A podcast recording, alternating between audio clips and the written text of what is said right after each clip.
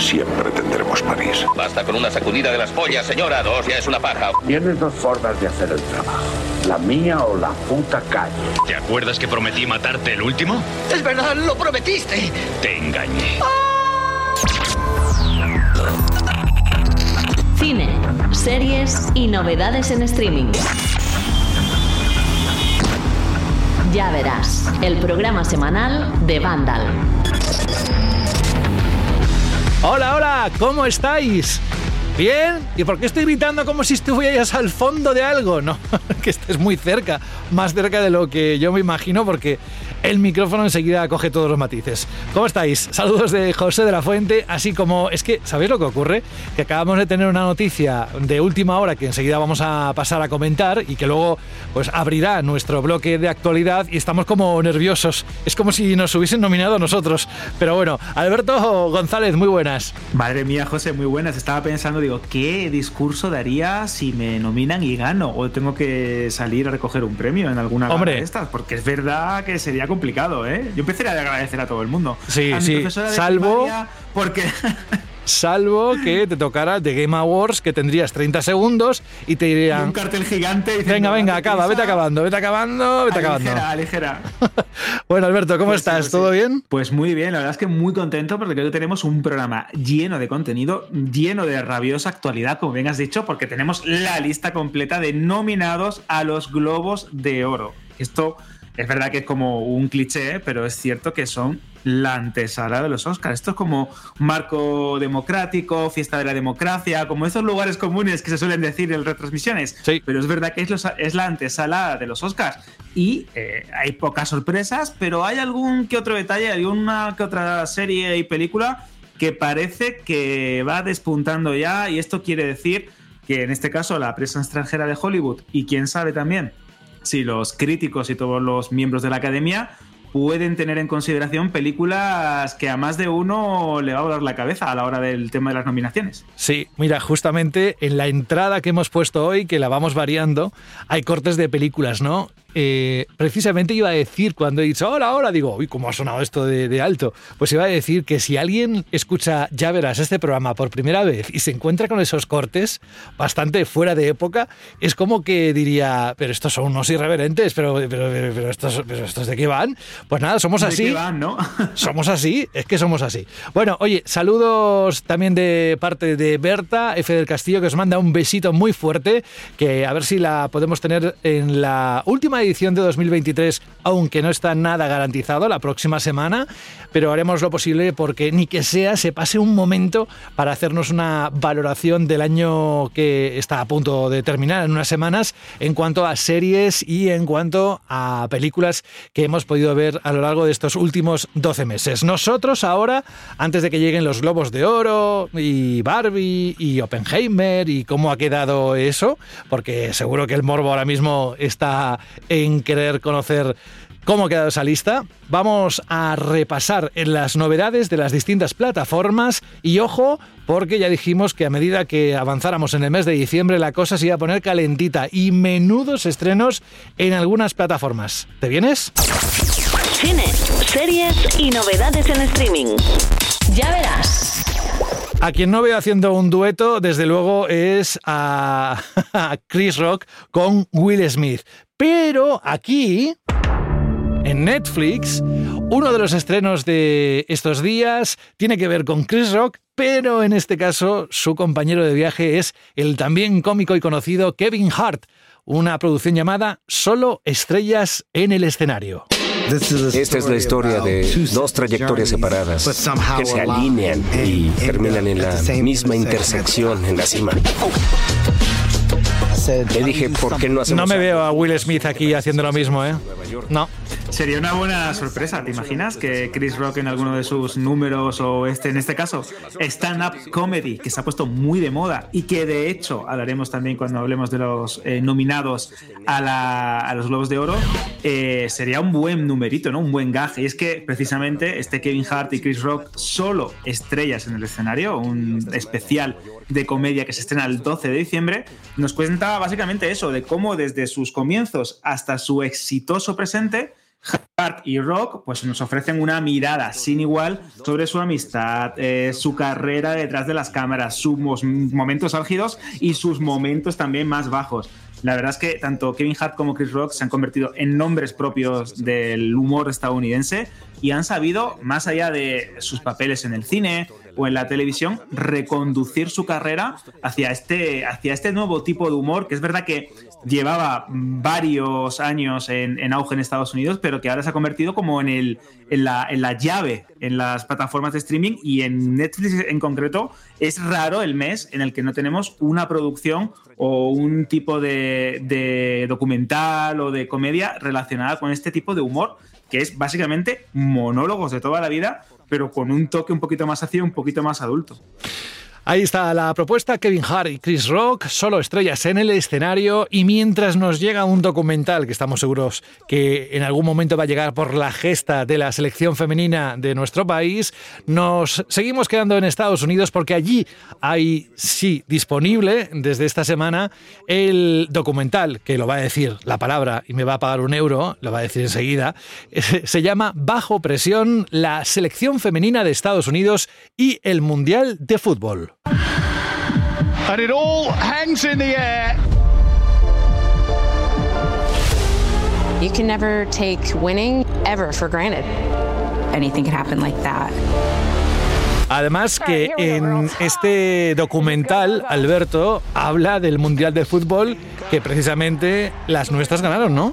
Claro, te iba a decir que los norteamericanos siempre son los número uno a la hora de venderse y en este caso, fíjate, su selección no hizo un papel especialmente bueno en el Mundial de 2023 porque sí, spoiler, lo ganó España.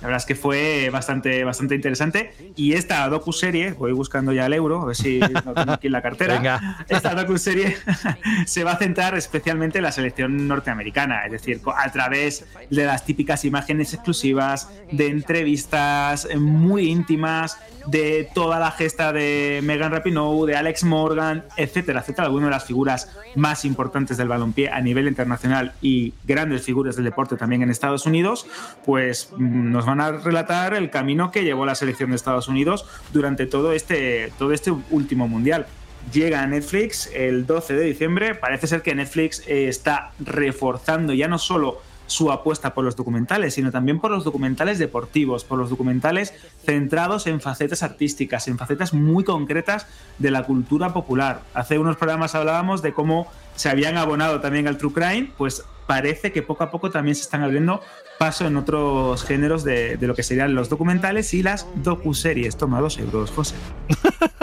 para un café me da y quizás para un croissant. Eh, vamos con otro de los estrenos que tenemos en la plataforma de Netflix. El último que vamos a contar esta semana tiene que ver con una película mexicana en la que aparece además una de mis actrices favoritas, Maribel Verdú. Se llama... Familia, hey, hey, hay una cosa importante. Recibimos una oferta de Arty Foods por todo el toro. La tierra, los olivos, el molino, el envasado, todo. A ver, ustedes tres tienen que hablar. Y ojo porque aquí quien lo firma no es cualquiera. Cuéntanos detalles, por favor, Alberto. Pues sí, Familia, que es una película mexicana, como bien has dicho, que llega el día 15 de diciembre a Netflix, está dirigida por Rodrigo García. Y diréis a priori, bueno, ¿y este señor quién es? Bueno, pues es, es el responsable de alguno de los mejores episodios de series como Los Sopranos, A dos metros bajo tierra o incluso algún que otro segmento en Full Rooms, la película en la que también aparecían pues grandes nombres del séptimo arte. Y también, de hecho, tiene una película bastante reciente que es la de Raymond y Ray, no sé si la habrás visto, José, con Ethan Hawke y Juan McGregor, que está en Apple TV Plus, mm. que es un auténtico película. Bueno, pues la película, esta familia, nos narra cómo, pues, precisamente una familia intenta buscar y debate cuál va a ser el futuro de su idílica finca de olivos durante pues, una comida. Eh, lo bonito de esta película es cómo se retrata todo ese microcosmos que se forma en este grupo, los vínculos que empiezan a salir, cómo unos se va mejor que, mm, o peor con otros, las risas, las confesiones.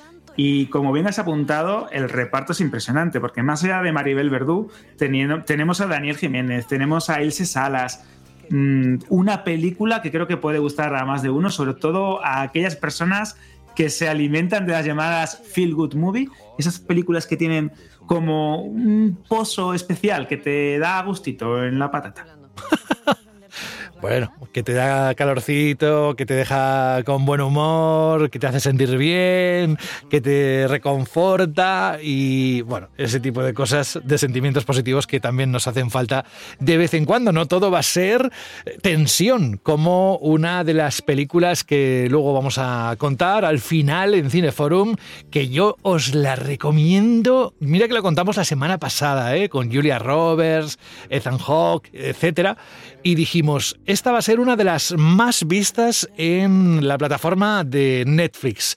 ¡Pum! Pues ahí estaba, número uno durante los últimos días. Pero eso llegará dentro de un ratito en el programa. Ahora seguimos y abandonamos Netflix y nos embarcamos en la colección, las novedades de otra plataforma también muy famosa, que es la de Amazon Prime Video.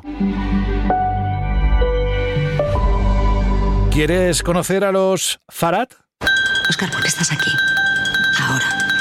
Viste mi perfil de niña pija y pensaste que a lo mejor había un filón. ¿Un filón de qué? ¿Qué te parecería montar un gimnasio en Marbella? Pues ese es el resumen. ¿Qué te parecería montar un gimnasio en Marbella, Alberto? Te queda cerca, ¿eh? La verdad. sí, sí, sí.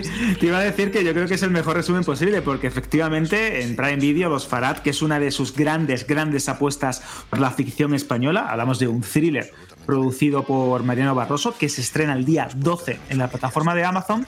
Cuenta con Miguel Herrán, que yo creo que es uno de los actores que tiene más proyección a día de hoy en nuestro país, Susana Abitúa, Pedro Casablanc, que a mí me encanta este actor, y nos cuenta pues a través de ocho episodios una historia pues ochentera 100% enmarcada en Marbella con la trama de este Oscar, este chico que está obsesionado con montar un gimnasio y cómo poco a poco termina adentrándose pues en el fascinante mundo de la Costa del Sol, de la jet set como se decía antes, con un montón de, vamos a decir, familias extrañas, figuras políticas muy importantes, eh, comportamientos excéntricos y obviamente también geopolítica, porque al fin y al cabo todo esto es un interés.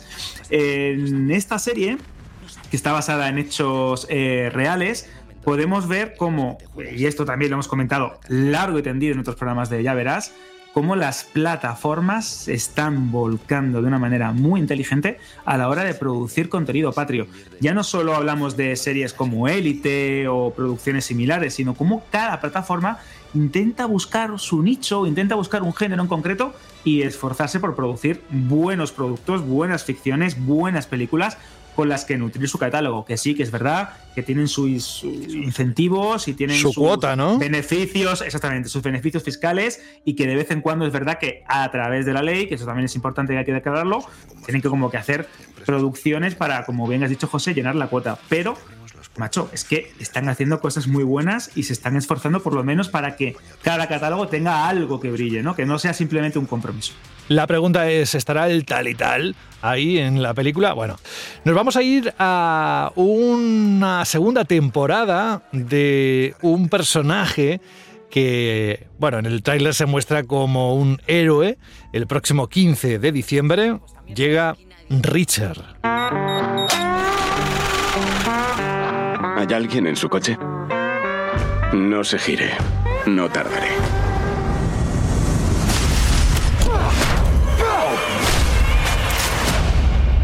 Espera, ¿quién eres? Alguien que prefiere no buscarse problemas. Me parece que ese, esa persona a la que ha sido golpeada va a hacer noche en el aire. ¿Qué, nos cuentas de la segunda temporada, Alberto? Pues hablamos del gran éxito de Prime Video porque la primera temporada de Richard eh, fue un auténtico pelotazo. Barrió en audiencias a muchos otros productos originales de la plataforma de Amazon bastante más caros. Y de hecho esta segunda temporada, que llega el 15 de diciembre, pues vuelve a adaptar una de las novelas de Lee Child, que es el autor de esta saga donde Richard pues, es un investigador, un policía militar retirado que va deambulando de un lado a otro de Estados Unidos y no sé cómo se las apaña, que siempre aparece en el momento oportuno, en el lugar oportuno para o destapar una conspiración o resolver un misterio que no puede resolverse o, mejor todavía, descubrir algo que puede que esté conectado con su pasado, porque no olvidemos que todas las novelas y libros de Jack Richards siempre tienen como una pista para descubrir quién era esta, esta figura que en la serie está encarnada por Alan Richson y que en las películas era Tom Cruise.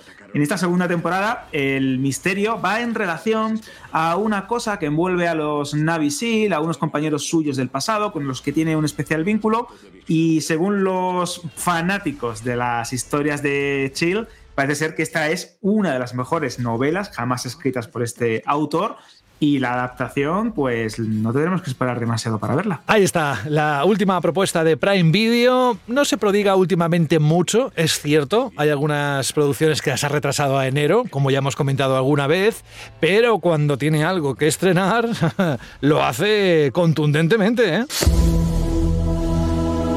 Estoy hablando de HBO Max y el estreno de Por fin Barbie. Creía que me quedaría esta noche. ¿Por? Porque somos novios. ¿Para hacer qué? La verdad es que no lo sé. Esta sí que también va a ser una de las más vistas durante los próximos meses, ¿eh? No tengo ninguna duda. De hecho, ha sido uno de los Blu-ray o de los formatos físicos más vendidos durante el, Black Friday.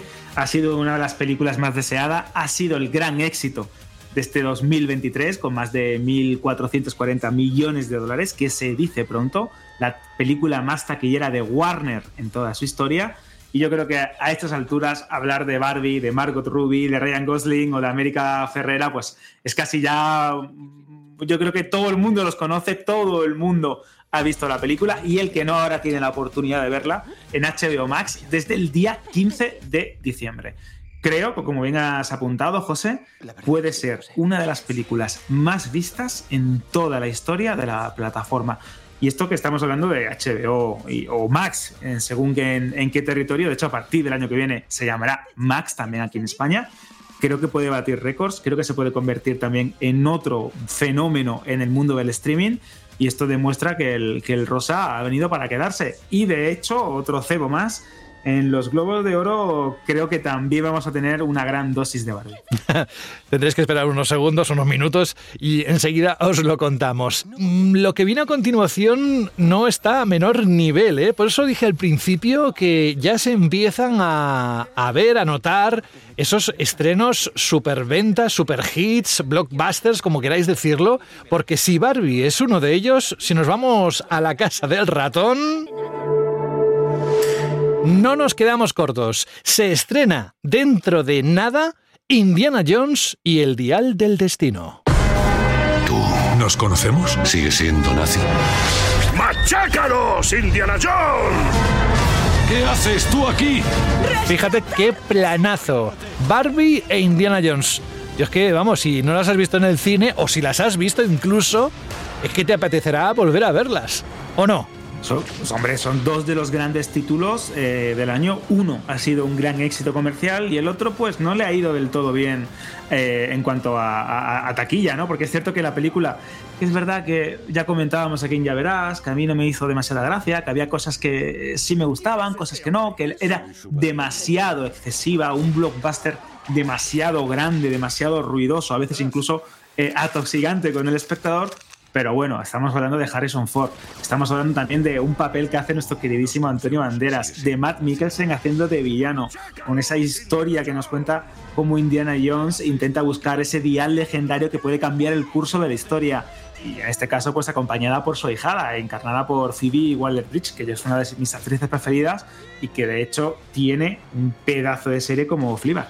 Hay que decir que este estreno en Disney, en Disney Plus, el día 15 de diciembre, es uno de los grandes sitios de la plataforma y al igual que comentábamos eh, con el caso de Elemental o incluso con La Sirenita, que eran películas que en su paso por la taquilla no habían funcionado del todo bien, que no habían tenido un buen recorrido comercial o no, o mejor dicho, no habían estado a las expectativas que había programado Disney para ellas, yo estoy seguro que en este caso, que una vez que llegue la película al streaming, va a tener una muy buena salud digital, si lo podemos llamar así, y que todos esos fanáticos del arqueólogo más famoso del, del cine van a disfrutar por todo lo alto con esta con esta película en las mejores condiciones. 4K, HDR, además, sonido multicanal, es, que es una pasada. Lo bien que se ve esta plataforma esta y la de Apple TV Plus es que es una delicia.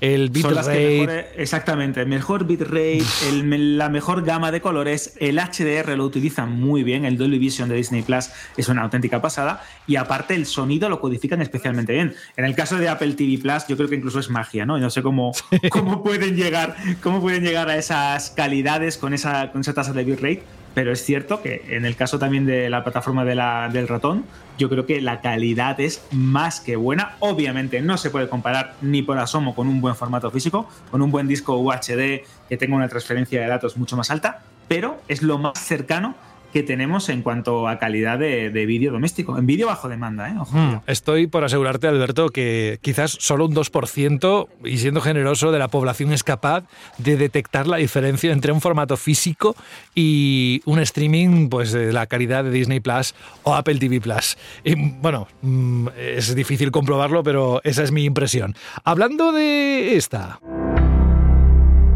Si queréis algo de comedia y queréis echar unas risas, en Apple TV Plus se estrena Plan en Familia. Hola, Dan. Feliz aniversario.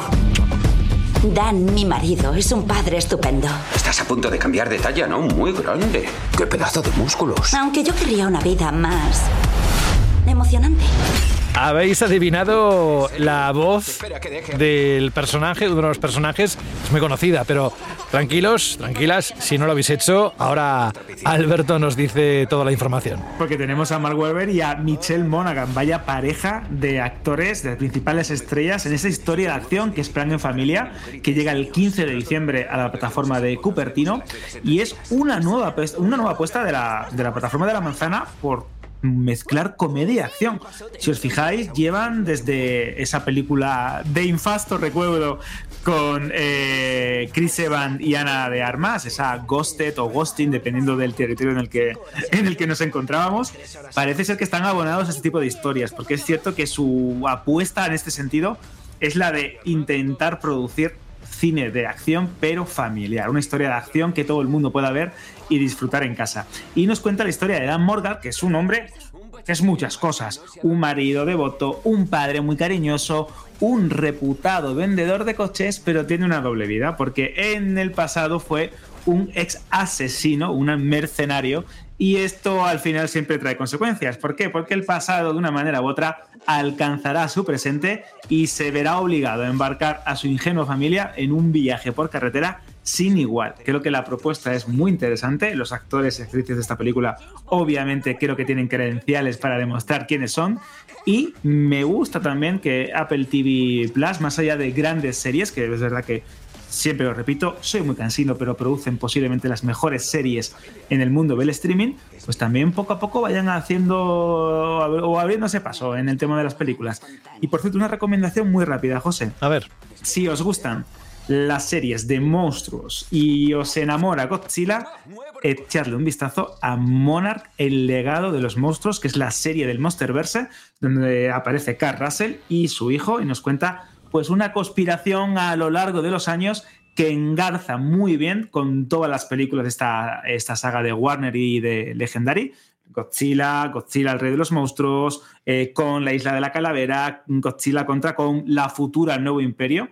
Pues yo creo que está muy bien, me estoy quedando flipado con el nivel de producción y es una muy buena forma de realizar un homenaje a esas películas de monstruos japoneses de los años 60, 70 y 80. Creo que en ese aspecto lo han clavado y de verdad merece mucho la pena. Y volvemos a lo mismo, José, el nivel de producción, la calidad con lo que se ve.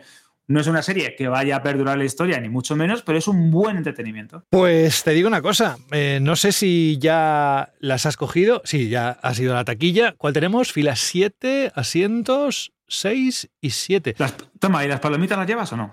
No, espera, si no, ¿tú qué quieres? no, cógeme dulces, que yo saladas no quiero, ¿vale? Eh, y Coca-Cola cero? sí. claro, por supuesto. Venga, voy. Vale.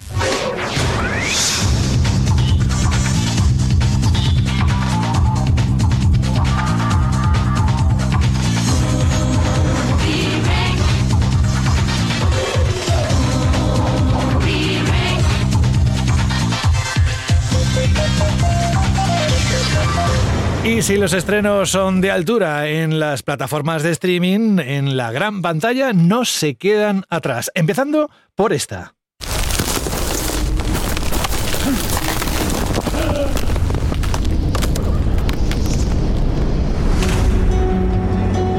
Por fin la película de Juan Antonio Bayona. ¿Sabías, por cierto, Alberto, que es vecino mío? Vamos, que vive aquí al lado a, dos minutos, bueno, cinco minutos andando. es de aquí, del barrio de la Trinidad, en Barcelona. Bueno, que tenemos el estreno de una película que además es historia y que ahora nos va a contar Alberto en qué consiste, cuándo se estrena, todo, todo. A ver, estamos escuchando.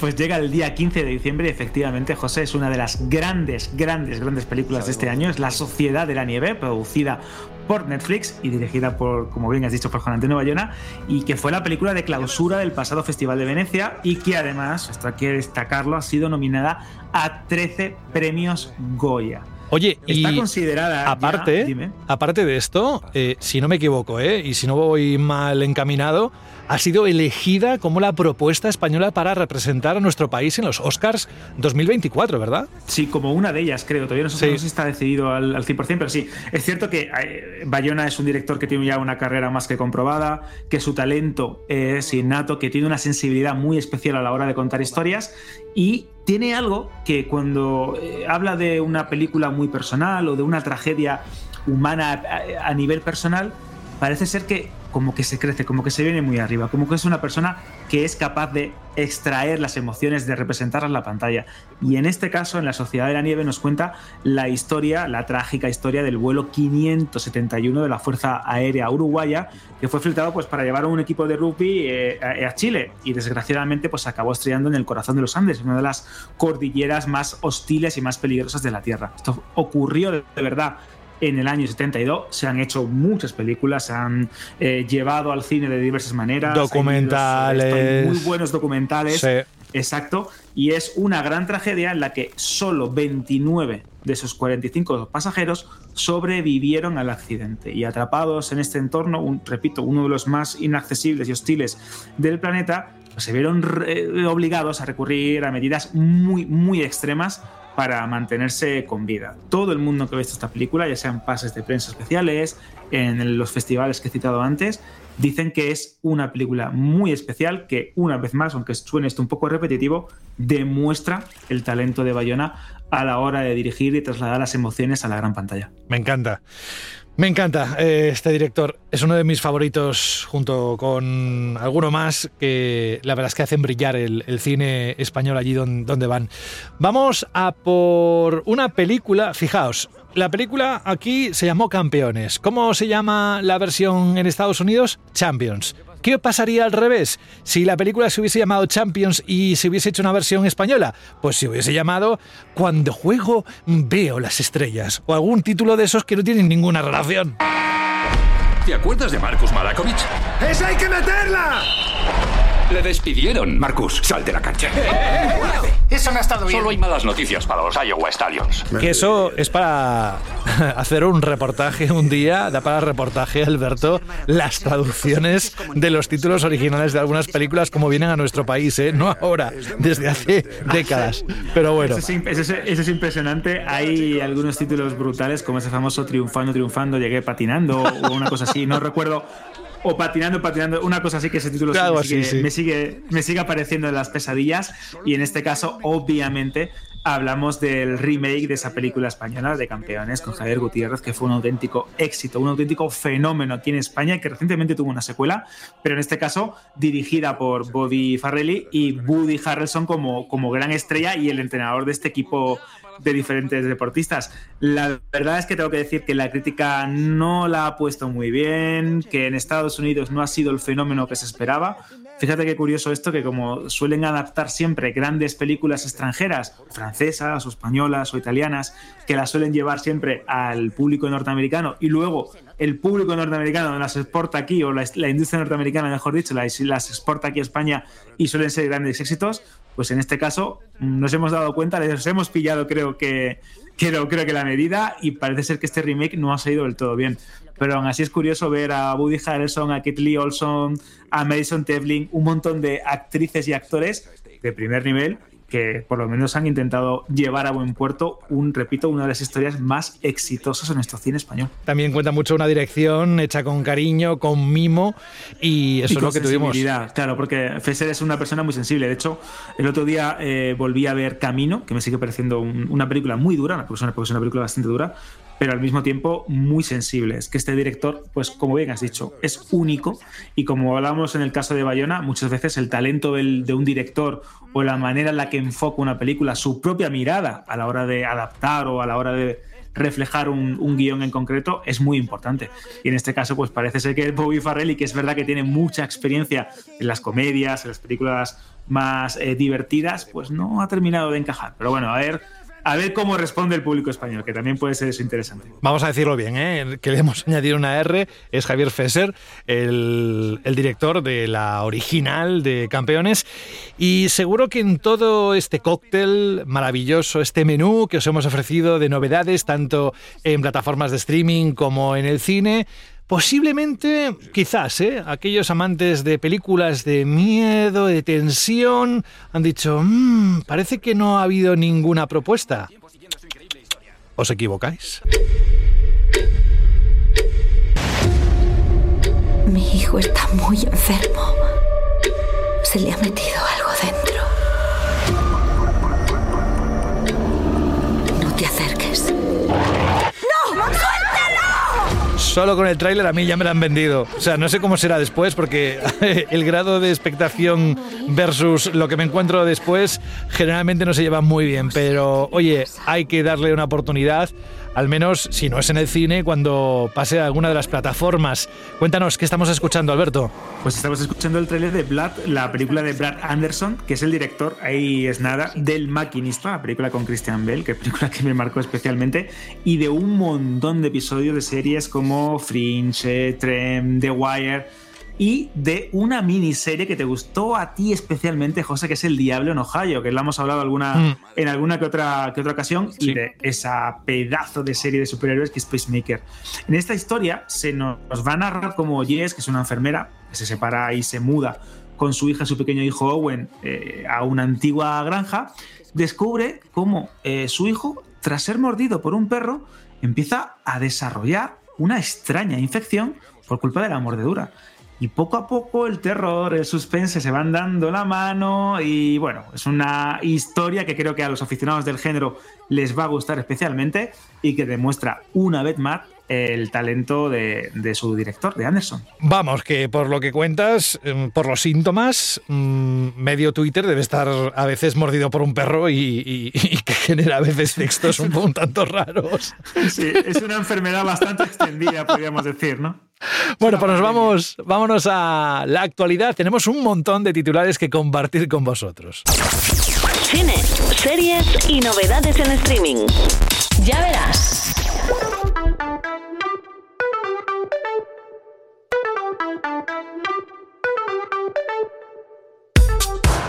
Y lo dijimos, el apartado de actualidad hoy también viene muy, muy, muy potente. Y además con una noticia de última hora que justamente al ponernos a los mandos de este podcast, eh, pues ha salido publicada, la ha preparado evidentemente Alberto y la ha publicado me ha dicho, José, oye, vengo de esto, vamos a contarlo ahora enseguida. Y es que tenemos ya la lista completa de películas y series nominadas a los Globos de Oro 2024 con alguna que otra sorpresa bueno, a ver qué nos cuenta Alberto y sacad vosotros vuestras propias conclusiones. A ver. Pues vamos a empezar diciendo que va a ser una edición que creo que va a tener bastante miga. Primero, primero porque después de un montón de años, de 27 ediciones, esta edición número 81 de los Globos de Oro, que se emitirá y se celebrará el día 7 de enero del año que viene, del 2024, pasa de la NBC a la CBS. Esto es curioso porque si recordaréis todo ese jaleo que hubo con las retransmisiones, con el tema de las votaciones, con el tema organizativo de la prensa extranjera en Estados Unidos, eso fue un auténtico culebrón. Bueno, pues empezamos ya cambiando de cadena y empezamos también cambiando de formato, porque dicen que va a ser una gala un poquito más ágil, un poquito más divertida y más televisiva pero no es la única o la única gran novedad de esta edición, porque es que tenemos dos nuevas categorías. La primera es la de mejor actuación en una comedia stand-up. Esto que hablábamos al comienzo del programa, con estos especiales de Mm. Kevin Hart Mm. o Chris Rock o de otros grandes humoristas como Ricky Gervais, etcétera, etcétera. Bueno, pues van a tener una categoría propia. Y esto es una muestra de cómo también las plataformas de streaming son tan influyentes y producen tanto contenido que los propios premios o la propia industria o la propia prensa, en este caso, tienen que buscar la manera también de premiar o de buscar encajar todos estos contenidos que realmente no terminan de, de encajar precisamente en ninguna de las categorías previas. Pero no es la única, porque es que resulta que también tenemos logro cinematográfico y de taquilla, que es un premio que va a estar destinado a las películas que han recaudado como mínimo 150 millones de dólares durante su estreno, de los cuales 100 tiene que ser mm, sí o sí procedentes de la taquilla doméstica. ¿Por qué se hace esto?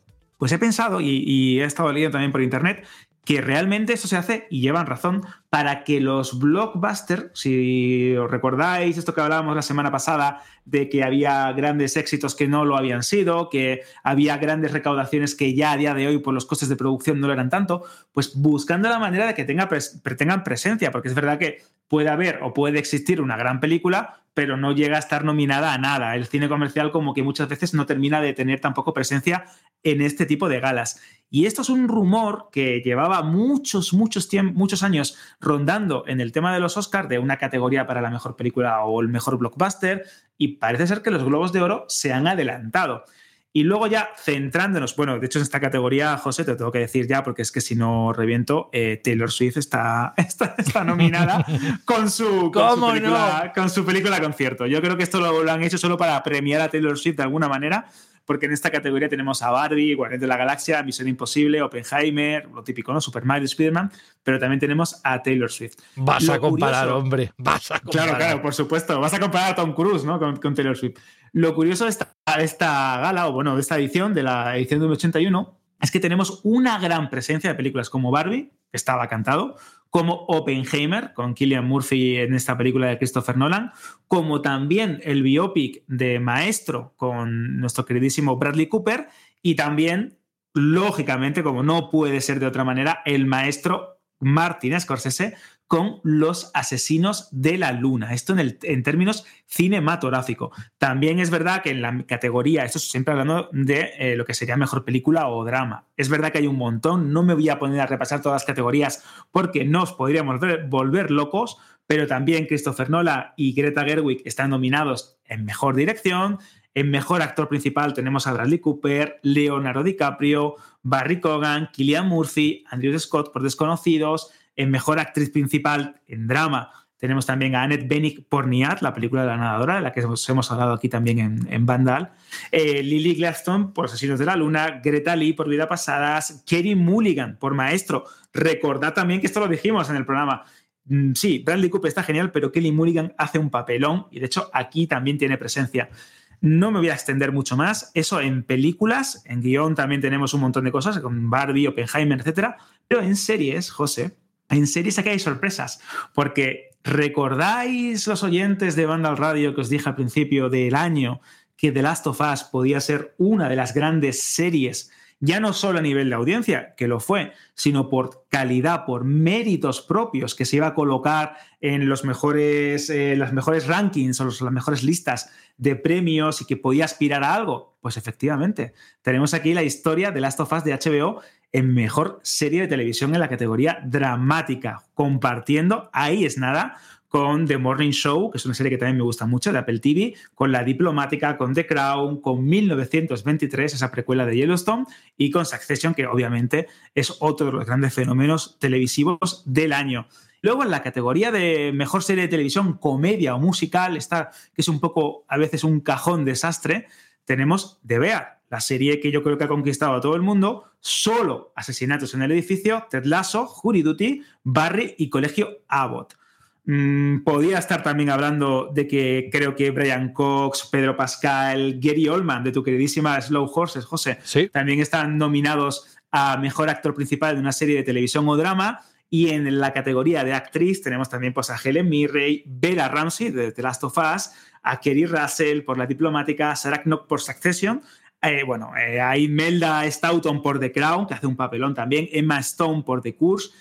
Tenéis la lista completa con todas las categorías, que son un montón en, en Vandal Random, pero sí quiero destacar cómo tanto Barbie como Oppenheimer, como Maestro y Los Asesinos de la Luna destacan especialmente las nominaciones en términos cinematográficos, y como The Bear, The Last of Us o Succession, los grandes éxitos de Fox y HBO, copan gran parte de las categorías en televisión. Creo que va a ser una edición bastante interesante, sobre todo porque vamos a ver cómo se consolidan eh, grandes nombres y grandes plataformas en esto de acumular y ganar premios y que creo que mm, ahí tengo en la nariz que nos puede dar alguna que sorpresa, porque a principio de años eh, parecía que todo estaba dado, que todo estaba ya más o menos considerado y que la carrera de premios estaba ya prácticamente decidida, como se suele decir, pero estos últimos meses han dado sorpresas. Yo, por ejemplo, no esperaba ver a Maestro. Creía que iba a ser una gran película, es una gran película, Bradley Cooper está muy bien, Hemos, Terry Mulligan, lo hemos, dicho, también está muy bien, pero no esperaba verla en, en, la categoría de mejor película dramática. Y mira, ahí está. Y también tenemos la zona de interés, vidas pasadas, bueno, Anatomía de una caída. Creo que va a ser una edición muy, muy, muy, muy completa que va a haber sorpresas y que sobre todo aquí en Ya Verás pues daremos buena cuenta de ella. Es el 7 de enero, ¿verdad? Cuando tiene lugar esta exacto, gala. 7 de enero. Vale, 7 de enero, perfecto, porque parece que lo han hecho para cuando volvamos. Para que cuando volvamos. No, no, es que, es que justamente dos días después se publica el programa de Ya Verás, el primero de 2024. Imaginad el contenido que va a tener, ¿no? Y además, habéis escuchado, Alberto, que los últimos minutos es que es pasión lo que estaba contando. Ahora sí, en un formato más corto, más breve, vamos a repasar un aluvión de titulares, así que agarraos porque os vamos a poner al día de lo que está pasando en el séptimo arte. Aparte de los globos de oro, tenemos también otra noticia que le da cierta pena a Alberto y es que Nicolas Cage anuncia su retirada del cine y dice que es prácticamente inminente. Pues sí, Nicolas Cage, uno de mis actores preferidos, de 59 años, ya pues piensa retirarse. Es verdad que el actor está cansado de convertirse o de que se le considere un meme. A mí esto especialmente me duele. Y es verdad que tiene películas impresionantes. Living Las Vegas, cara a cara, es un gran actor. Y sea como sea, sus clásicos, sus blockbusters, sus películas o sus obras más independientes pues han marcado la historia, la historia del cine. Y en las últimas declaraciones, mientras presentaba Dream Scenario, su última, su última película, pues deja caer que más allá de todos los compromisos y contratos que tiene en estos momentos, que son bastantes, eh, ya piensa en decir adiós. De hecho, es muy, muy textual en esto. Y ahora voy voy a citarlo prácticamente lo que decía en la entrevista yo diría adiós, hice lo que tenía que hacer en el mundo del cine. Claro, esto eh, es desolador porque a mí me duele especialmente, pero tiene una nota positiva, porque al mismo tiempo que dice que el cine ya ha terminado para él, parece ser, José, que se quiera abonar a esto de las series, porque estaba el otro día, eh, hmm. comento también Nicolas Cage en la propia entrevista, viendo Breaking Bad, y estaba observando cómo Brian Craston pues pasaba mirando una maleta durante una hora y dice, ojo, en una película no tenemos tiempo para recrearnos en hacer eso.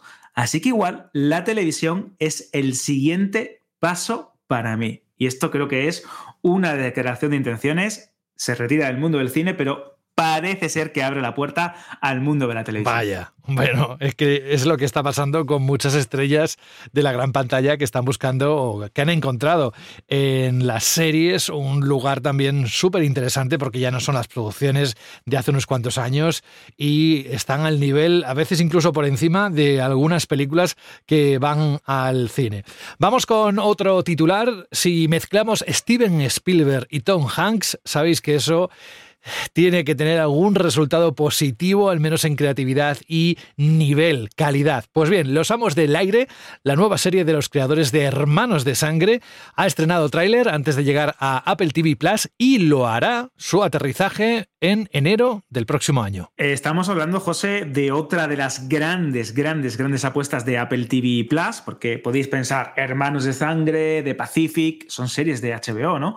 Pues en este caso, la Segunda Guerra Mundial se pasa a la plataforma de la manzana y el tráiler, el último tráiler, no sé si lo has visto, pero es impresionante. Los Amos del Aire nos lleva a otra parte del conflicto que marcó el siglo XX y nos cuenta pues la historia de un grupo de bombardeo, el Bloody Hundred, como se les solía llamar, y cómo arriesgaron sus vidas llevando pues, a cabo peligrosas misiones sobre la Alemania nazi, lidiando con condiciones gélidas, con falta de oxígeno, con baterías antiaéreas, con el terror absoluto de combatir a más de 25.000 pies de altura. Muchos de ellos o fueron abatidos o fueron capturados, pero otros tantos llegaron vivos o heridos, mejor dicho, a su destino.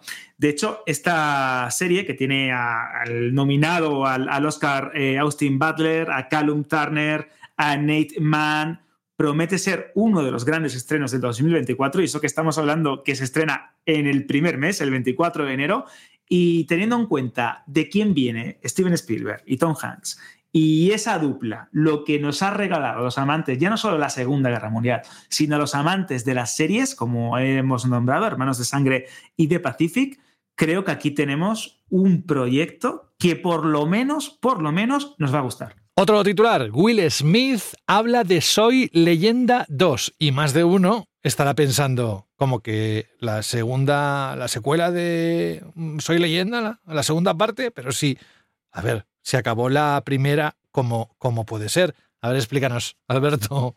Sí, sí, sí, la verdad que es un poco extraño, porque de hecho esta segunda parte, que eh, obviamente va a continuar con ese pelotazo en taquilla ¿Pero que es fue la versión secuela del 2007. o precuela? Es secuela, es secuela, es secuela, porque te voy a explicar qué ocurre. Ah, vale. Sí, sí, es, es muy, es muy curioso. Seguro que recordaréis que la versión cinematográfica terminaba con el sacrificio de Robert Neville, de Will Smith en la película, eh, contra esas hordas de, seres mutados, de una especie de vampiros que surgían a, raíz de una enfermedad que se propagaba con una, eh, en principio, cura contra el cáncer, ¿no? Con un, que se convertía en un virus. Bueno, ya sabéis cómo iba el argumento de la película y cómo Emma Thompson en ese prólogo lo explicaba de una manera bastante inteligente. Resulta que en la versión de DVD y en la versión de Blu-ray había un final alternativo en el que el personaje, en el que el protagonista vivía. Pues resulta que Warner y Will Smith y también Michael B. Jordan, que va a ser el protagonista de esta segunda parte, se han reunido, han estado hablando de cómo pueden darle la vuelta, utilizar el final del DVD y construir la secuela en base a esta historia. De momento no hay fecha, el guion por lo que se ve está en un estado muy verde, se dice que hasta bien entrados en 2025 no se podría llegar a estrenar, yo creo que incluso mm, va para, va para más, bastante más largo, pero bueno, es curioso como eh, una cinta del 2007 que tuvo mucho éxito, que ha tardado muchísimo en tener una segunda parte, parece que Warner ahora está como tiene una nueva directiva y unas nuevas eh, condiciones comerciales, parece que le va a dar, dar caña y va a tirar de sus grandes sagas o licencias. Y en, esta, en este caso, basadas en la novela de manera bastante libre de Richard Matheson, parece que vamos a tener una segunda parte. A este señor le gusta mucho escribir, de hecho lo hace muy bien, pero le encanta darle a la húmeda. ¡Buah! George R. R. Martin, sin haber estrenado todavía la segunda temporada de La Casa del Dragón, ha desvelado a Alberto que habrá temporadas 3 y 4. Ahí es nada. Eh, está trabajando, hay que dejarlo claro, en Vientos de Invierno, la esperadísima novela de Canción de Fuego, que crucemos los dedos para que llegue por lo menos en 2024.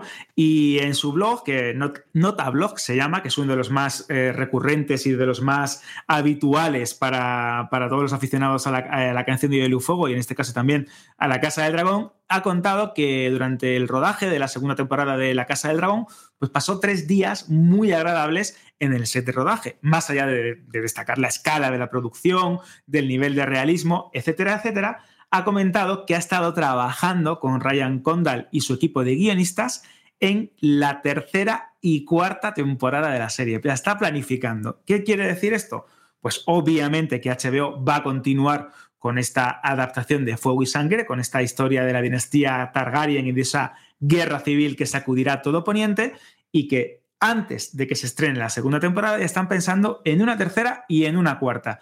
Y esto, uniéndolo con declaraciones previas de Martin, que decía que él creía que en tres o cinco, o entre tres y cinco temporadas eran más que suficientes para contar la historia, pues parece ser que van, van bastante bien y se van a cumplir los planes del, del escritor.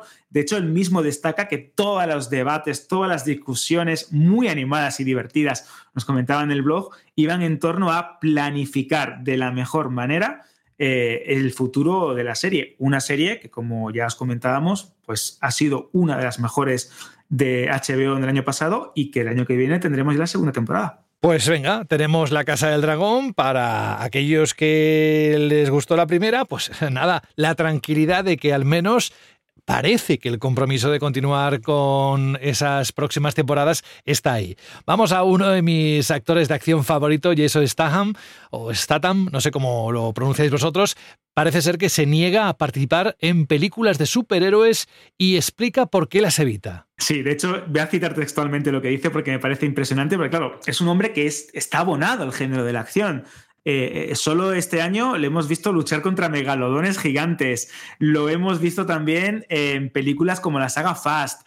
Eh, también ha participado siendo una de las caras reconocibles en la cuarta entrega de Los Mercenarios y prepara una película con David Ayer producida por Sylvester Stallone de Baykeeper que también es de acción y todo el mundo piensa, pero vamos a ver, si este hombre es sinónimo de taquillazo y es sinónimo del género de acción, ¿por qué no lo vemos en una película de Marvel o de C o de superhéroes? Y cito textualmente, dice lo siguiente, no tengo muchas ganas de ponerme un disfraz. No me gustan las capas ni las medias. José, esto creo que es como una crítica a nuestra, sección, de, capas y mallas. y mallas, exactamente. No le gusta nada. De hecho, también destaca que a él le encantan las películas de la vieja escuela, la de los años 80, y que sus inspiraciones son Stallone y Arnold Schwarzenegger. Y que grandes hombres como Steve McQueen, Paul Newman o Clint Eastwood en la vida se pondrían una capa y una máscara y se pondrían a dar vueltas por, con cables atados a un arnés como hacen los actores y actrices que se someten al género de los superhéroes. Creo que ha sido bastante, bastante, bastante lacónico con eso de no me pongo una capa y unas medias porque no me gusta y es toda una declaración de intenciones. Vamos a ver si la cumplen, porque ya hemos visto muchas veces que hay gente que renega del género y al final llega un talonario, llega un proyecto interesante y al final se pasan de bando. Nunca se sabe. Como por ejemplo Netflix, que a pesar de lo que pudierais pensar en un principio, saca pecho y afirma que las huelgas no han afectado a su capacidad para producir series y películas. Anda. Esto a mí me encanta cuando Netflix se pone muy corporativa y dice que no, que no, que las huelgas no le han afectado en absoluto y de hecho destacan que sus producciones originales van a seguir llegando eh, al máximo nivel, con las fechas que tenían previstas, etcétera, etcétera. Vale, eso sería sobre la teoría, porque no olvidemos que Ted Sarandos, que es el que ha hecho estas declaraciones, es uno de los máximos responsables de Netflix y tiene que vender, obviamente, la viabilidad de su empresa y la potencia o la fortaleza de su catálogo. Pero es cierto que la huelga le ha hecho bastante daño, porque grandes producciones como Cobra Kai, Stranger Things o Miércoles han tenido o que retrasar la fecha de inicio de sus rodajes o incluso modificar sus calendarios para adecuarlos en el tema de la escritura de guion o, filmación. Y es verdad que esto también es un pequeño tirón de orejas a nivel, a nivel propio, a nivel de Netflix, porque muchas veces han llegado a decir que tenían demasiado contenido, que producían demasiado contenido y que ese contenido no era de gran calidad. Esto también lo ha dicho Disney en términos cinematográficos y en términos de streaming y parece que Netflix va a utilizar esto de las huelgas también para bajar un poco el pistón y empezar a decidir qué tiene que tener luz verde, qué tiene que tener prioridad e intentar afinar un poco más en su, en su catálogo. Así que quién sabe si no hay, no hay mal que por bien no venga. Y luego también hay que destacar un factor fundamental y es que gran parte de las producciones de Netflix no vienen de Estados Unidos, territorio en el que obviamente por términos de sindicato, muchas de las producciones se han paralizado, sino que vienen producciones originales de otras partes del mundo donde la huelga no ha tenido un impacto real, ya sea porque pertenecen a otros sindicatos o porque tienen otras condiciones laborales diferentes. Así que también hay un poco de trampa. Del mercado británico sí que saca bastantes producciones, ¿no? Al menos es lo que se ve en los últimos meses. Vamos a una noticia que ya tocamos de alguna forma la semana pasada. Volvemos a hablar de la saga del xenomorfo y nos pone al día sobre Alien Alberto. A ver, ¿qué tenemos que saber? Pues vamos a hablar un poquito más de la serie de Alien, que poquito a poco de no tener nada, parece que estamos teniendo como un pequeño aluvión de detalles sobre esta adaptación del creador de Fargo, de Noah Hawley, para Disney y FX, lo, lo que sería la división de televisión de Fox. Y es que si la semana pasada os comentábamos que Timothy Olyphant se había sumado al proyecto, ahora es otra de las estrellas de esta serie, eh, David Ritchhall, que dice que va a ser refrescante y especial para la saga. ¿Qué quiere decir esto? ¿Cómo desciframos sus palabras, sus declaraciones? Y es que resulta que este actor ha dejado caer que Noah, al igual que hizo con Fargo, ha cogido la película original y se ha preguntado, pues, ¿cuál es el ADN de la saga? ¿Cuál es la perspectiva global que se tiene de estas películas? ¿Qué son los temas que se abordan en la saga de Alien? ¿O cuál era la intención original de la cinta de Ridley Scott. Y lo que ha intentado es reinterpretarla, buscar una nueva aproximación e intentar que la visión de esta adaptación televisiva de Alien sea diferente y al mismo tiempo emocionante. Y esto, o lo vuelvo a repetir, hay que dejar claro que este señor es un maestro en esto de mezclar terror, misterio, a veces humor negro, y creo que es el indicado para trasladar la saga del xenomorfo a la televisión. Y también recuerdo, no es el único proyecto, porque Fede Álvarez, el director de No Respires, está también haciendo una película basada en Alien. Así que los amantes de este mundo de ciencia ficción, de terror, de grandes corporaciones, yo creo que estamos de enhorabuena. Se estrenará, supongo, por lo que veo en la noticia, en Disney Plus, ¿no? Exactamente, aquí en España nos llegará Disney Plus, quizás a través de Star, como suele llegar este tipo de contenido más adulto aquí en nuestro país. Así que no tengáis ninguna duda que Disney, al igual que ya ha hecho con Predator, con esa Prey, van a pisar el acelerador para sacarle partido a dos de los monstruos con los que yo más quiero, vamos, no te voy a ser sincero, José, que a mí me encantan. Es una saga que me flipa y que estábamos bastante huérfanos de películas y de series relacionadas con ellos. Bueno, apuntados esta fecha, 12 de abril de 2024. Hace unos días pudimos disfrutar del primer tráiler de esta adaptación de después de lo que pasó con The Last of Us y el éxito que tuvo en HBO Max, pues desde luego Prime Video quiere también intentarlo con Fallout, uno de los videojuegos de más éxito, en este caso de la compañía Bethesda, que a su vez es propiedad de Microsoft desde hace ya algún tiempo. Pues bien, se ve que Amazon va con todo, Alberto, y los creadores están pensando en varias temporadas. Sí, sí, sí. Eso me ha resultado muy curioso porque eh, creíamos que iba a ser, pues obviamente, uno de los grandes estrenos de Prime Video, esta serie basada en el exitoso videojuego post-apocalíptico. Pero claro, es que el showrunner de la serie, Graham Wagner, eh, tienen, tienen, tienen, tienen muy claro, junto a sus creativos, que esta trama se va a desarrollar a lo largo de varias temporadas. De momento, como suelen hacer en este tipo de declaraciones, no quieren pillarse los dedos, pero sí es cierto que plantean Fallout como una serie de largo recorrido en Prime Video. Tienen ideas Todd Howard, que es el director de Bethesda Game Studios y el productor ejecutivo de la serie, y Jonathan Nolan y Lisa Joy, que también son productores ejecutivos, eh, están obsesionados con cimentar un universo televisivo en el que construir sucesivas temporadas. Y creo que esto es una declaración de intenciones porque estamos hablando de una saga que tiene un montón de aficionados, que tiene un montón de juegos y que es un universo muy jugoso al que sacarle partido. De hecho, el showrunner decía, y cito textualmente, hemos pensado en el futuro de Fallout en Prime Video. No sé cómo puedo decirlo en estos momentos, pero es algo que os puedo decir que sí hemos hecho. Así que creo que aquí tienen ya algo más que hablado. Están esperando a ver la reacción y la recepción del público, que me da también a mí la nariz que creo que va a ser buena. Vamos ahora enseguida a hablar de Dejar el mundo atrás, la producción, el estreno de Netflix de la semana pasada que está causando sensación y tan solo deciros muy por encima el titular de, por un lado, la industria del anime en Japón está en crisis y sus trabajadores al borde del colapso físico y mental y por otro, la locura de ofertas que se está viviendo en Hollywood por la nueva película de Ryan Reynolds y Channing Tatum. Todo esto, Alberto, lo pueden leer extensamente dentro de Vandal Random. tenemos un montón de titulares respecto a esta crisis que está viviendo la industria del anime en Japón, cómo los trabajadores están sufriendo pues depresiones, problemas físicos, problemas mentales. La última encuesta que se ha hecho en el sector para evaluar la salud física y mental de estos profesionales es desoladora y parece ser que algunos estudios, los más importantes en Japón, ya están intentando tomar medidas para evitar esta sobreexplotación o carga de trabajo. Es el famoso crunch que hemos hablado en el mundo de los videojuegos, también evitarlo en el mundo del anime.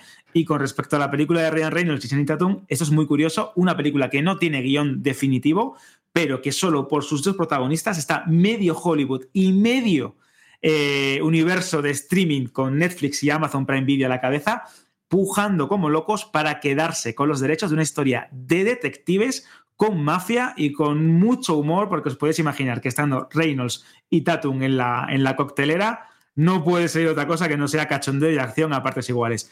Se están volviendo locos, las ofertas están siendo disparatadas y ya se hablaban de un presupuesto superior de más de 175 millones de dólares, sin contar los honorarios para cada uno de los actores. Una locura, José. Nada, que deben ser muy bajos, seguro, y más teniendo en cuenta eh, la demanda que hay eh, por estos dos protagonistas, que por cierto seguro que lo van a abordar. Vamos a lo que os decía hace un momento, la película de Julia Roberts y el resto del elenco que ya digo, está gustando bastante y ahora entramos en ello.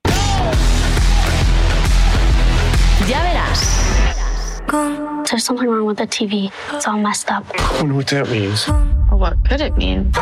It could be over in a couple of hours. You know something. Alberto, la pude ver el viernes pasado, además de forma casual, bueno, porque lo dijimos aquí. Digo, voy a ver, eh, voy a echar un vistazo. Me atrapó desde el principio y hasta el final, que no la acabé, evidentemente. Y, ¿sabes? Esa sensación de cuando ves algo que te ha gustado, que además que, que, no es lo, lo típico, que te mantiene en tensión, pues bueno, eso es lo que hay detrás de dejar el mundo atrás en Netflix. Cuéntanos. Es una película muy, muy, muy especial, José, porque has dicho que es verdad que está causando sensación, pero también está dividiendo y polarizando mucho a las audiencias. Eh, cuando la terminé de ver, eh, me puse a investigar un poquito a ver qué decía la gente, cuáles las opiniones, porque estaba en lo más visto de Netflix durante este pasado fin de semana y me metí en redes sociales para ver qué opinaban eh, el público. Y había tanto defensores a ultranza de una manera impresionante, casi poco objetiva de la película, y otros que literalmente la odian. Bueno, que este escucha, puede ser una sensación positiva o una sensación negativa. Claro, claro, cuando una película, eh, lo has dicho muy bien, cuando una película eh, genera esa disparidad de opiniones, quiere decir que mm, te llega o que de alguna manera eh, entras en su juego. ¿no? Y, eso y creo que esto es importante, porque este proyecto, que está dirigido por Sam Smile, que es el director o el responsable también de Mr. Robot, eh, vale, cuenta con un reparto espectacular. Tenemos a Julia Robert, como bien has dicho, tenemos a Ethan Hawke, tenemos a Kevin Bacon haciendo un papelón, tenemos a Mahershala Ali también haciendo un papel impresionante. De hecho, creo que es mi preferido de la película. Tiene algún que otro monólogo realmente conmovedor. muy bueno. Estoy de acuerdo. Es un actor muy bueno. Es muy bueno. es un actor que creo que enfatiza muy bien esto que comentábamos con Bayona, del tema de las emociones, cómo trasladar una emoción al, espectador, y él lo hace, tiene una mirada, una dicción, una manera de, actuar muy especial. Bueno, eh, la historia, haciendo un resumen muy rápido y sin hacer ningún tipo de spoiler, nos cuenta cómo las vacaciones de una familia pues dan un giro totalmente escalofriante cuando dos desconocidos se presentan en plena noche buscando refugio frente a lo que parece pues un apagón general o un ciberataque, que poco a poco durante la película se va volviendo cada vez más aterrador. En esta situación, que es bastante incómoda, sobre todo al principio, cada uno de los integrantes de estas familias tendrán que asumir su papel en un mundo que se va desmoronando poco a poco y en el que parece que el caos, la destrucción más absoluta, está a la vuelta de la esquina. Pero ¿por qué es especial dejar el mundo atrás en, Netflix? es verdad que cuando hablamos del género posapocalíptico y de la destrucción de la sociedad, siempre, eh, y esto es algo bastante recurrente, solemos pensar en escenarios grandilocuentes, ¿no? Pues con edificios derrumbados, con tribus que intentan recuperar el orden, con yermos redactivos, ¿no? Como en el caso de Fallout o incluso con, en, en, el caso de The Last of Us. pero son las consecuencias de un desastre que ya ha sucedido, que ya ha pasado. Pero es que quizás lo que es el fin del mundo, eh, eh, como observamos, eh, puede ser algo que, vaya de una forma más lenta, más paulatina. Y esto ya lo hemos vivido en el caso de la pandemia de, coronavirus, como una situación de crisis mundial, de emergencia absoluta, se llegó a convertir en algo cotidiano, en algo aburrido, en algo tedioso. Y esto también lo trata muy bien la, la película, cómo el final puede llegar cuando menos te lo esperas. Y dejar el mundo atrás, para mí, eh, brilla especialmente, porque dejando a un, lado ¿no? lo que son los héroes de este tipo de historias eh, grandilocuentes y posapocalípticas, se, se centra en, personas muy comunes y corrientes. No hay aquí ni expertos militares, no hay científicos, no, son dos familias que se ven obligadas a buscar refugio bajo el mismo techo. Pues en este caso es verdad que en una muy lujosa casa de los Hampton, porque esto es increíble, la casa a mí me tiene loco cada vez que la vi, decía, qué bonita, qué diseño, qué cosa, qué pasada. Todo esto eh, disfrutando de grandes comodidades mientras eh, algo aterrador que, que, no ve el espectador está sucediendo fuera de la pantalla. En este caso se habla mucho ¿no? de la ciudad de Nueva York, de Nueva Jersey, eh, sí, tengo que reconocer que no es algo nuevo, que por ejemplo eh, Shyamalan en esa Llaman a la puerta ya tocó ciertas circunstancias o eh, jugó con una narrativa muy, muy similar a la de esta película, pero es que el, director, Sam Smile, de esta, de esta película, creo que lo hace de una manera más inteligente que la del maestro del terror, porque poco a poco va estableciendo vínculos con el espectador, con situaciones, con declaraciones, con diálogos o comportamientos que todos, absolutamente todos en nuestro día a día hemos podido vivir, eh, decir o incluso ejercer. El enganche a un móvil, el enganche a Internet, no funciona Internet, voy a intentar reiniciar el router. Ay, ¿qué pasa? No funciona la tele, voy a intentar... ¿Cómo somos tan dependientes de la tecnología y de todo lo que nos rodea que si algo empieza a fallar, pues no somos capaces de desenvolvernos. Mm, en un momento de la película, uno de los personajes se considera un inútil porque no sabe llegar a un sitio sin GPS. Creo que esto es, y aquí pongo yo en mi entorno el, mea culpa, creo que esto lo podemos aplicar a muchos de los, de los que vivimos en nuestro, en nuestro día a día. Y luego también eh, me parece bastante inteligente la manera en la que la película pues va contándote o va dejando pistas de qué está sucediendo para que tú lo interpretes de la manera que quieras. Cómo hay un problema en la emisión de las noticias, cómo hay señales en teléfonos móviles que fallan, cómo en un momento dado un petrolero encalla en la costa al principio de la película de verdad, creo que la película plantea muy bien su escenario, plantea de una manera muy inteligente el contexto para su historia, que es verdad que está basada en una novela muy exitosa, que en Estados Unidos es incluso pues, una de las más recomendadas y de las que siempre aparecen en las listas de los más vendidos pero cómo poco a poco va provocando esa destrucción, esa deconstrucción también, cómo un personaje empieza de una manera y acaba de otra completamente distinta, cómo se van sembrando múltiples semillas eh, para que eh, sospeches, para que eh, te pongas a teorizar, para que aliente de alguna manera también a la imaginación del espectador con aquello que está ocurriendo fuera. De verdad, es una película, y esto quizás es un cliché, pero es una película de actores y de actrices porque están muy bien. Eh, descubren cómo tienen un montón de personalidades distintas dentro de ellos mismos, cómo las personas que comienzan la película son otras cuando, cuando finaliza. Y de verdad, eh, esta historia de los Sanford y los Scott, esas dos parejas eh, protagonistas y cómo forjan esa alianza tan incómoda, alejada de la civilización, pero repito, con todas las comodidades del mundo occidental, es como un pequeño microcosmos de la realidad. Y ya, pues, para ir concluyendo y no extenderme un poquito más, porque la verdad es que podíamos estar hablando un montón de lo que dice y lo que cuenta la película, de esa crítica que hay a, nuestro, a nuestra forma de vida también incluso, quiero destacar que creo que estamos ante una de las grandes películas de Netflix para este año, que creo que también es una muestra del talento que puede llegar a atesorar la plataforma si se pone las pilas y no nos mete tanto pienso para suscriptores, y que en mi opinión creo que con todo lo que cuenta, con la crítica que hace a nuestro modo de vivir y en especial al modo de vivir estadounidense, y con ese final realmente notable, muy alejado del efectismo de este tipo de historias, creo que redondean una propuesta muy notable y que sin lugar a dudas se puede convertir en una de las películas del año para un montón de espectadores. No te voy a rebatir ni una sola coma, porque estoy totalmente de acuerdo. Subrayo cada una de las palabras que has dicho y además lo has contado súper bien.